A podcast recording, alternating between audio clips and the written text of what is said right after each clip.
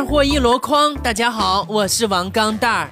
二零一一年，我去凤凰古城旅行，古城内有许多卖水果的小贩，我想买葡萄，随口问了句：“大爷，葡萄甜不甜呢？”卖水果的大爷傲娇地说嘿嘿，哎，当然甜了，不信呐，我吃给你看。：“然后他就吃了起来。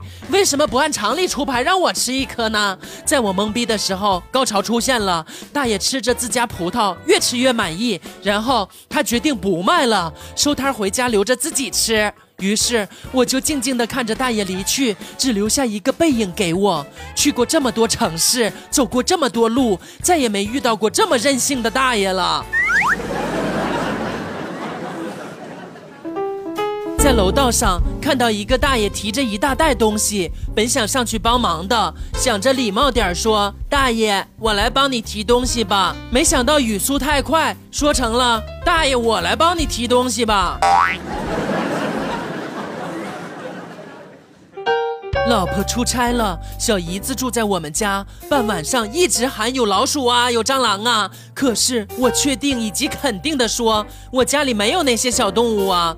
看着床上缩作一团的小姨子，楚楚可怜的看着我，我突然明白了什么，连忙下楼去药店。大家说我该买老鼠药、蟑螂药还是？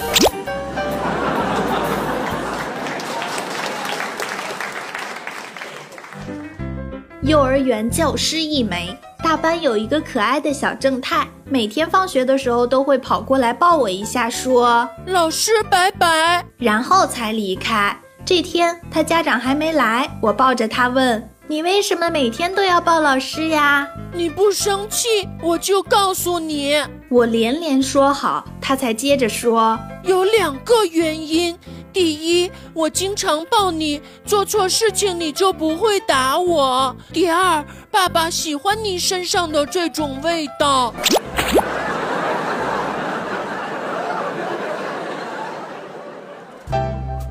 在厕所里千万别玩手机呀，尤其是门还坏了的那种。万一来个丧心病狂的把你的手机抢跑了，咋整啊？是先穿裤子还是先追出去呢？要钱还是要脸？人性怎么就扭曲到了这个地步呢？不说了，那娘炮快撵上我了！我去，一个手拽着裤子还跑这么快呢！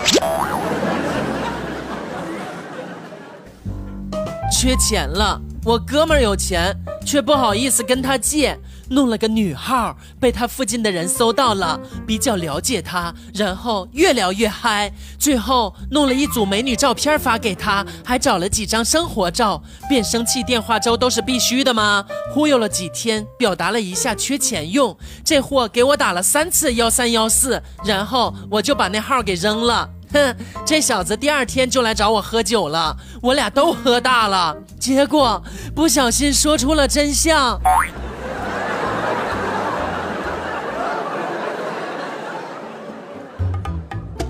就在刚刚，老爸给我打电话，叫我立马回家。家里的哈士奇快死了，原因是我去补课，老爸骗他说我妈把我卖了。这货在家绝食三天，蠢到无可救药的生物哎！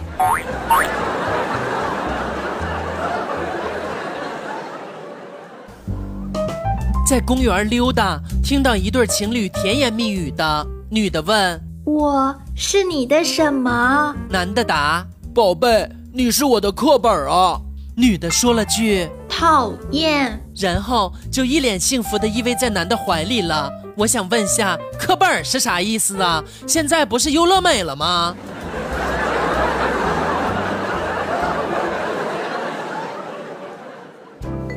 今天和老婆吵架，他一气之下离家出走了，晚上还没回来呢。于是我去丈母娘家找，进屋一看没人呢。丈母娘问怎么了，我说嗯吵架了。丈母娘说我打电话给你问问他在哪儿。我把电话拨通了，给丈母娘按的免提。电话刚拨通，就听那头说老公，我错了，今天是我不对，我今晚呢住我妈家，陪我妈一天，我明儿就回来了啊。老衲让我陪他去参加同学聚会，我搂着他撒娇说：“你们班长表白过我，我没有答应。去了碰到他多尴尬呀！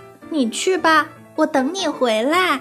老衲给了我一个大大的拥抱就去了。晚上他醉醺醺的回来了，悄悄的在我耳边说：“哎，我们班长现在混得不错呀，是一家公司的经理。他没去同学聚会，肯定是带着哪个小情人去潇洒了。”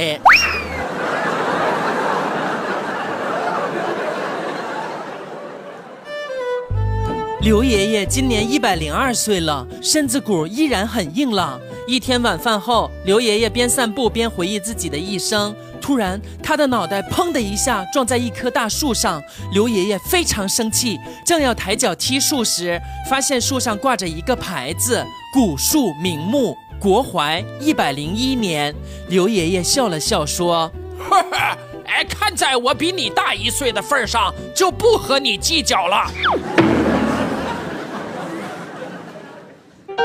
昨天在路边吃饭，看到一个一米八的壮汉在耍酒疯呢。后来貌似是他老婆来了，目测一米六的样子。来了以后就一直瞪着他。这个男的说：“哼，从今天开始，老子就不怕你了。你拿起笔给我记下来，以后每个月必须多给我二百块。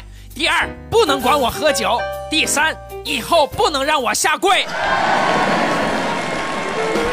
更多搞笑内容，微信搜索 USB 勾圈 K，关注二货王钢蛋儿，每天快乐多一点儿。